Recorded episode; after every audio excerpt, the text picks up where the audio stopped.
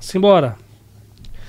Muito bem, minha gente, sejam todos muito bem-vindos ao podcast Papo de Redação desta terça-feira, dia 26 de dezembro de 2023. Aqui quem fala é o Lucas Luquezzi para trazer as principais notícias do dia, com destaque para os lamentáveis acidentes de trânsito, fazendo um balanço aí de do que ocorreu nesse final de semana, ou melhor, é um, feriado, um final de semana, na verdade, né? Que colocou o Natal. Enfim, já já a gente vai falar sobre isso. Tem também informações sobre brasileiros que estão presos na Venezuela, foram detidos num garimpo, numa região de garimpo que fica próximo, inclusive, a, ao território de Sequibo, que é o território guianense que é reivindicado pela Venezuela. Já já a gente tem informações sobre isso.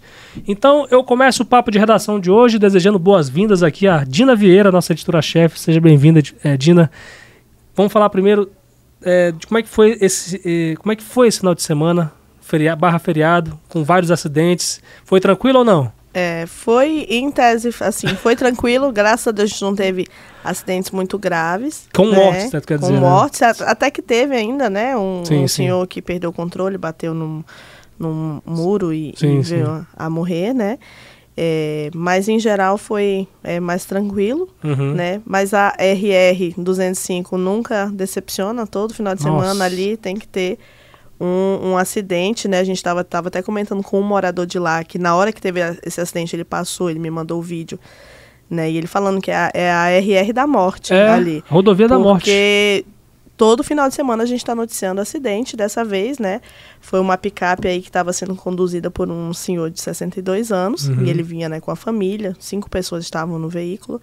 Né, e ele teria é, tentado desviar de um, um outro veículo que foi fazer uma ultrapassagem. Ele foi desviar e aí o carro desceu na ribanceira. Né, eles ficaram é, feridos, tiveram escoriações, né? Graças Uhum. Sim, a Deus, sim. escoriações leves.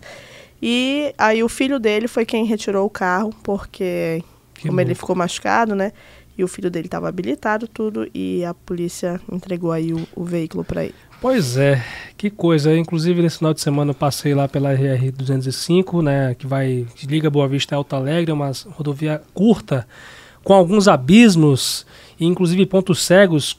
É, tem muito matagal ali, aí é muito difícil a gente saber o carro que vem dali. Às vezes o carro, infelizmente, o motorista que vem embriagado, aí entra na contramão e tudo mais, enfim, gente. E ali tem muito balneário, né? Ali Sim. naquela região, muito balneário, as pessoas vão, acabam consumindo bebida alcoólica, né? E aí acaba. Que coisa. Eu, particularmente, tenho muito medo de passar pelaquela RR-205.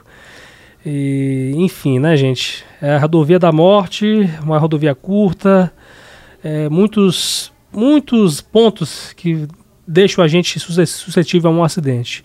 Mas eu queria que a gente falasse também, Dina, sobre uma motorista que ficou ferida após a picape aquaplanar e bater contra uma placa de sinalização. É, ontem à noite a gente teve uma chuva, né? Uma chuva rápida, mas que foi uma chuva até forte. Então essa motorista de 43 anos, ela ficou ferida, né? Foi ali no bairro São Vicente, na Glaicon de Paiva, né? Ela seguia no sentido bairro, centro bairro, quando o veículo dela aquaplanou, né? Que tem água na, na pista.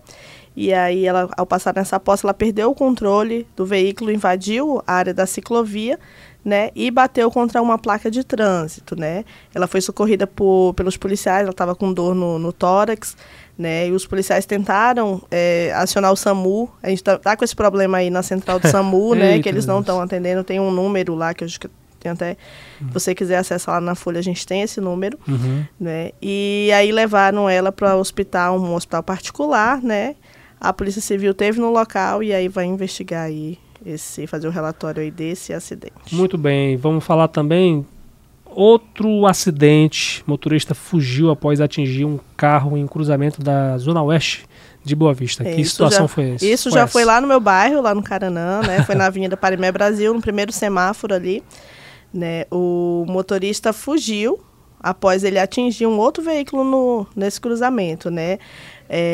Para a Polícia Militar, o motorista do carro que foi atingido contou que ele seguia pela Avenida Parimé Brasil, na companhia da namorada, né? Quando no cruzamento com a rua Cabo PM Laurence Melo, o carro invadiu a preferencial e bateu no veículo dele, né? E não parou, tomou destino ignorado, né? Em alta velocidade, né? Provavelmente estava embriagado, estava errado, Né? Na maioria das vezes acontece isso, né? É, e aí a moça ficou ferida, né? Tinha algumas escoriações nos, nos braços, nas pernas.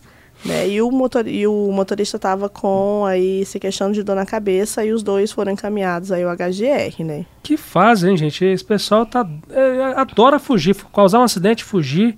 Inclusive, eu noticiei também nesse final de semana, né, um, um motorista que fez uma conversão proibida e acabou surpreendendo uma moto que estava né, seguindo normalmente ali pela Avenida Estrela d'Alva, no Raio do Sol, e o cara fugiu também, né, e a polícia militar tentou localizar ele, mas não conseguiu. O que está acontecendo com os nossos motoristas, hein, Dina? É verdade. E eu queria até falar de um, de um caso, né? Nesse final de semana, ontem eu estava trabalhando à tarde, e aí conversando aí com um policial militar, né, que estava aí de plantão, é, da Força Tática, e ele pediu até para a gente reforçar a questão ali da Villeroy, porque uhum. eles atenderam uma ocorrência que ele disse que ele disse que fica, tá ficando muita gente ali na Villeroy fazendo no final da Villeroy muitos motoqueiros fazendo ah, racha, sim. né, e tudo mais. Ele disse que tinha cerca de 50 nesse final uhum. de semana lá fazendo esse racha. Eles conseguiram ainda prender dois, né? A moto foi apreendida, no caso, tinha menor de idade no meio, então é, né, as pessoas devem ficar atentas também a isso, porque se for fazer isso aí tem que ser em um lugar fechado, né? Claro. Uma avenida acaba que que ocasionando aí algum acidente, né, Sim. né, algum problema. Deixando muitas pessoas em risco, né, em, suscetível a risco, né? Sim, é verdade. Até na hora da fuga, né, viralizou inclusive esse vídeo, eles perseguindo aí esse, esses dois rapazes, né? Uhum. Porque se você está fugindo da polícia é porque você tem, você está devendo algo, né? Ah, então, com certeza. Quem não deve não não com foge, certeza. Né? E eu, eu fico impressionado com uma cidade como essa que é cercada de câmeras e o pessoal ainda tem a coragem de fugir, apesar disso, né? Não adianta, gente. É, são as câmeras de segurança que estão salvando a, a, a, a, polícia no sentido de esclarecer as coisas, né? Eu, inclusive, aproveitando o momento, já que ele reforçou isso, né? É importante a gente ressaltar e até cobrar nossas autoridades municipais para que, porque a gente, por que não instalar mais redutores de velocidade. Eu, por exemplo, eu sou muito a favor, gente, de instalar redutor de velocidade, pardal, né? Realmente tem alguns cantos aí que que até pouco tempo não tinha, e eram exatamente esses cantos, esses, esses locais que eram recordistas de acidentes, né? Recordistas, o pessoal andava em altíssima velocidade, na Villeroy mesmo, ali na Avenida Taide teve, enfim, na Avenida Eduardo, Eduardo Gomes também. Então, eu acho que quanto mais redutores, mais. Eu acho não redutores, mas sim pardais, aqueles realmente que estão lá para multar, né? E as pessoas têm medo de passar, né, Dina? E assim, sim. eu acho que as pessoas, é, com esse medo, já que tem medo, tem medo é, mais de ser multado do que a, a causar um acidente. Quando dói no bolso, é, né? é impressionante como é que é o ser humano, né? Então, acho que eu espero que a, a nossa, nossas autoridades possam pensar com carinho e também instalar um, um redutor, um, um pardal lá no final da Villeroy, que eu acho que vai ser muito proveitoso, muito oportuno para evitar esses tipos de coisas. Lucas, aproveitando que a gente está falando de trânsito, né, a PRF emitiu né, o balanço uhum. da, da, Operação Rodovida, que foi feita, Operação Natal, na verdade, uhum. né? Que faz parte do programa Rodovida. Então, eles informaram que nesse, durante esse final de semana em feriado, aí sete pessoas foram presas, né? Nas rodovias de Roraima por crimes diversos, como embriaguez ao volante, que a gente estava falando aqui agora, mandado de prisão em aberto, né? Ameaça e descumprimento de regra do semiaberto, ou seja, a pessoa estava, não podia estar transitando uhum. naquele horário, né?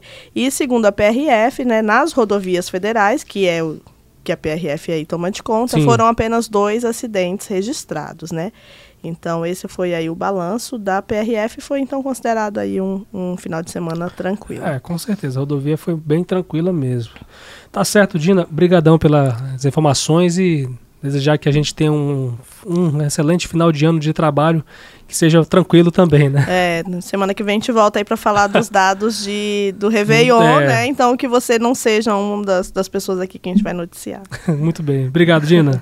Obrigada. E por falar em rodovia, um trecho do quilômetro 1045 da rodovia federal BR 174 foi interditado parcialmente após parte da pista ceder isso aconteceu na segunda-feira, nas proximidades do município de Presidente Figueiredo, no interior do Amazonas. Essa pista cedeu devido à forte chuva que atingiu, atingiu o estado do Amazonas ontem, né? e a circulação de veículos está sendo direcionada para uma única faixa. A Polícia Rodoviária Federal sinalizou o trecho para evitar acidentes. Qualquer informação atualizada é só acessar folhabv.com.br. E agora a gente chega numa notícia aqui sobre brasileiros que foram presos em um garimpo na Venezuela.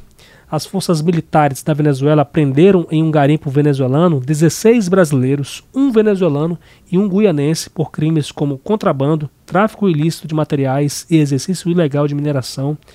E esses essas pessoas que estão presas desde outubro teriam sido submetidas a condições subhumanas na prisão. O grupo foi detido enquanto trabalhava em um garimpo no rio Yuruari, no município de Dourado de Cefontes, em Bolívar, estado que faz fronteira com o território guianense de Essequibo, que é reivindicado aí pelo ditador Nicolás Maduro. Entre os presos estão 16 homens e duas mulheres.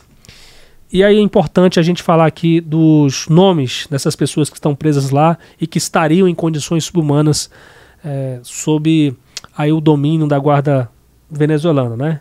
São eles Arias Pereira Brandão, Bruno de Sampaio da Silva, Hernandes Calaca de Souza, Gerson Romeu Schwingel, Márcio Caetano de Souza, Marivaldo Fonseca, Jardeilson de Souza Paulino, Luan Magalhães da Silva, Maxilene da Silva de Oliveira, Oséas de Freitas Ribeiro, Osmales Jonathan Ochoa Arevalo, Raimundo de Souza Ferreira, Rejane Paulino da, eh, do Nascimento Silva, Ricardo de Souza Dias, Hildevan Silva Lima, Ronaldo de Oliveira da Silva, Satorran Golcaram, Solaniel Souza da Silva. Essas são as pessoas que estão presas na Venezuela por conta eh, de garimpo ilegal.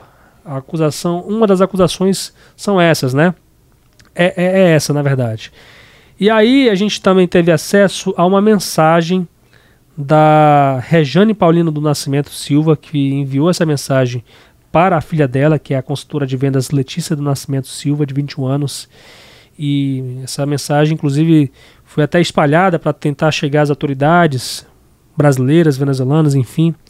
E a Rejane fala nessa mensagem que esteve quase dois meses com um grupo em Tumeremo, que inclusive foi até essa cidade ela foi é, designada pelo Maduro, que seria a capital de Essequibo.